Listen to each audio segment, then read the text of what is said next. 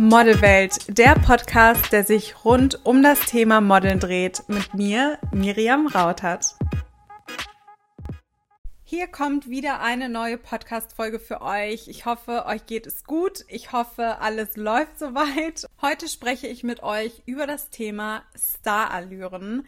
Denn ich habe den Eindruck, dass immer noch sehr viele Menschen, die teilweise auch gar nicht so viel mit der Modelindustrie zu tun haben, oder auch Mädels, die mit dem Modeln anfangen möchten oder noch am Anfang stehen, leider eine etwas falsche Vorstellung davon haben, wie man sich als Model verhalten kann oder wie man sich auch verhalten sollte. Dann sehen Sie teilweise Interviewausschnitte von beispielsweise Naomi Campbell oder anderen Models, die Starallüren an den Tag legen, das kann man ja auch einfach mal so sagen, und denken, okay, sie kann sich das rausnehmen, dann scheint das wohl normal zu sein.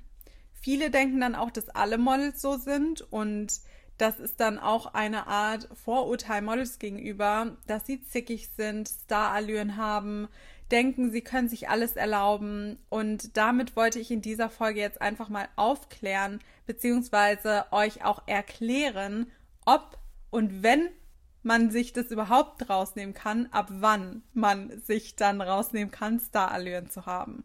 Grundsätzlich, um es erstmal allgemein zu sagen, nein, ihr dürft als Model keine Starallüren haben.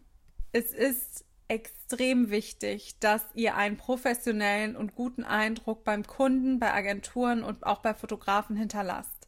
Wenn ihr jetzt die extremsten Starallüren habt und euch dort aufführt, Leute rumkommandiert, vielleicht sogar patzig seid, am Set die ganze Zeit nur euch in den Vordergrund drängen möchtet und denkt, dass sich alles um euch dreht. Oder auch, wenn man dem Kunden gegenüber Widerworte gibt, super zickig ist, die Kritik nicht annehmen kann, in Tränen ausbricht, sagt, man mag die Frisur nicht, das Outfit nicht. All diese Sachen kann man sich in der Modelwelt nicht erlauben. Es ist so, dass ihr werdet gebucht als Model, es geht aber nicht primär um euch, sondern es geht um ein Produkt, was ihr repräsentieren sollt. Sprich, der Fokus liegt auf diesem Produkt und ihr sollt dieses Produkt bewerben. Da geht es dann nicht darum, ob ihr die Klamotten beispielsweise in eurer Freizeit tragen würdet. Oh, jetzt hat mein Handy wieder mal. Es tut mir wirklich leid. Ich lerne nicht dazu. Vor jeder Folge sage ich immer, ich muss mein Handy auf lautlos machen und dennoch vergesse ich es immer.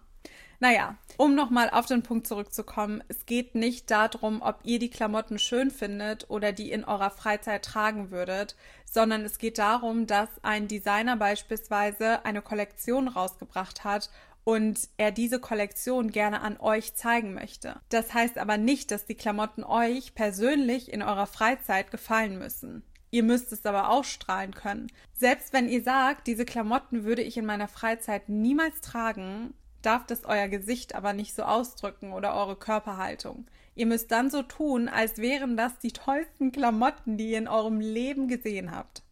Das gleiche gilt natürlich auch, wenn Kunden euch eine bestimmte Frisur machen oder euer Make-up auf eine bestimmte Art und Weise haben möchten dann könnt ihr zu den Kunden nicht sagen, ich mag aber den Lidstrich nicht oder ich mag den Lippenstift nicht, ich mag die Foundation nicht, ich finde, die Frisur steht mir nicht. Das könnt ihr alles nicht sagen.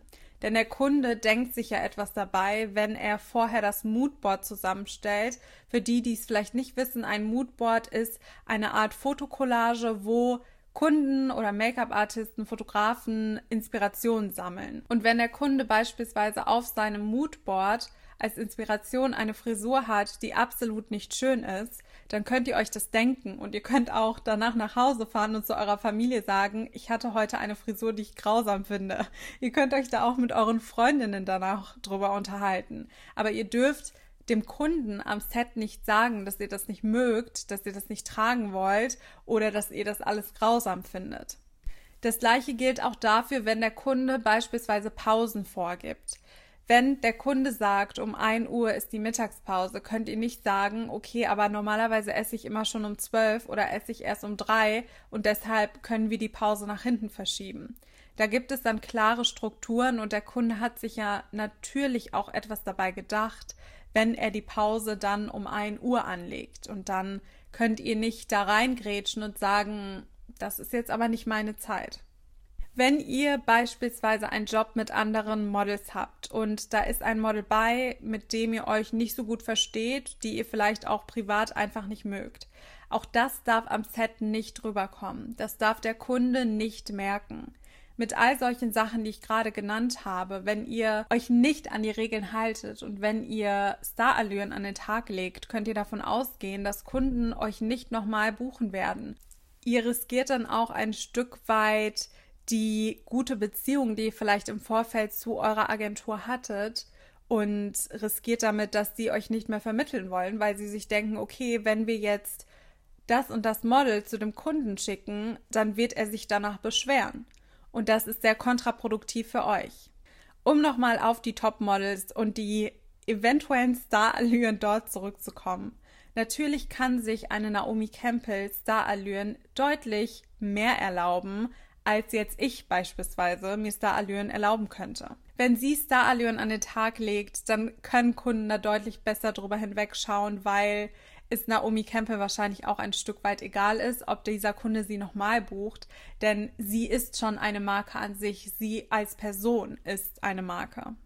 Dazu muss man auch sagen, ich bin mir zu 100% sicher und wenn ihr euch mal Interviews von Naomi Campbell von früher anschaut, Sie hatte eine ganz andere Ausstrahlung, sie hatte eine ganz andere Art und Weise, sich zu artikulieren. Sie ist natürlich in diese Rolle reingewachsen, aber sie ist nicht als Model mit 14, ich meine nämlich, sie hat mit 14 angefangen, ist sie nicht gestartet und hatte sofort Starallüren. Das hat sich bei ihr auch mit der Zeit entwickelt und erst wo sie dann wusste, okay, jetzt habe ich den Status, jetzt kann ich mir das vielleicht auch ein bisschen erlauben, hat sie es auch raushängen lassen. Aber früher war sie ein super schüchternes, zurückhaltendes Mädchen und da hatte sie keine Starallüren und hätte sich das wahrscheinlich auch nicht erlaubt.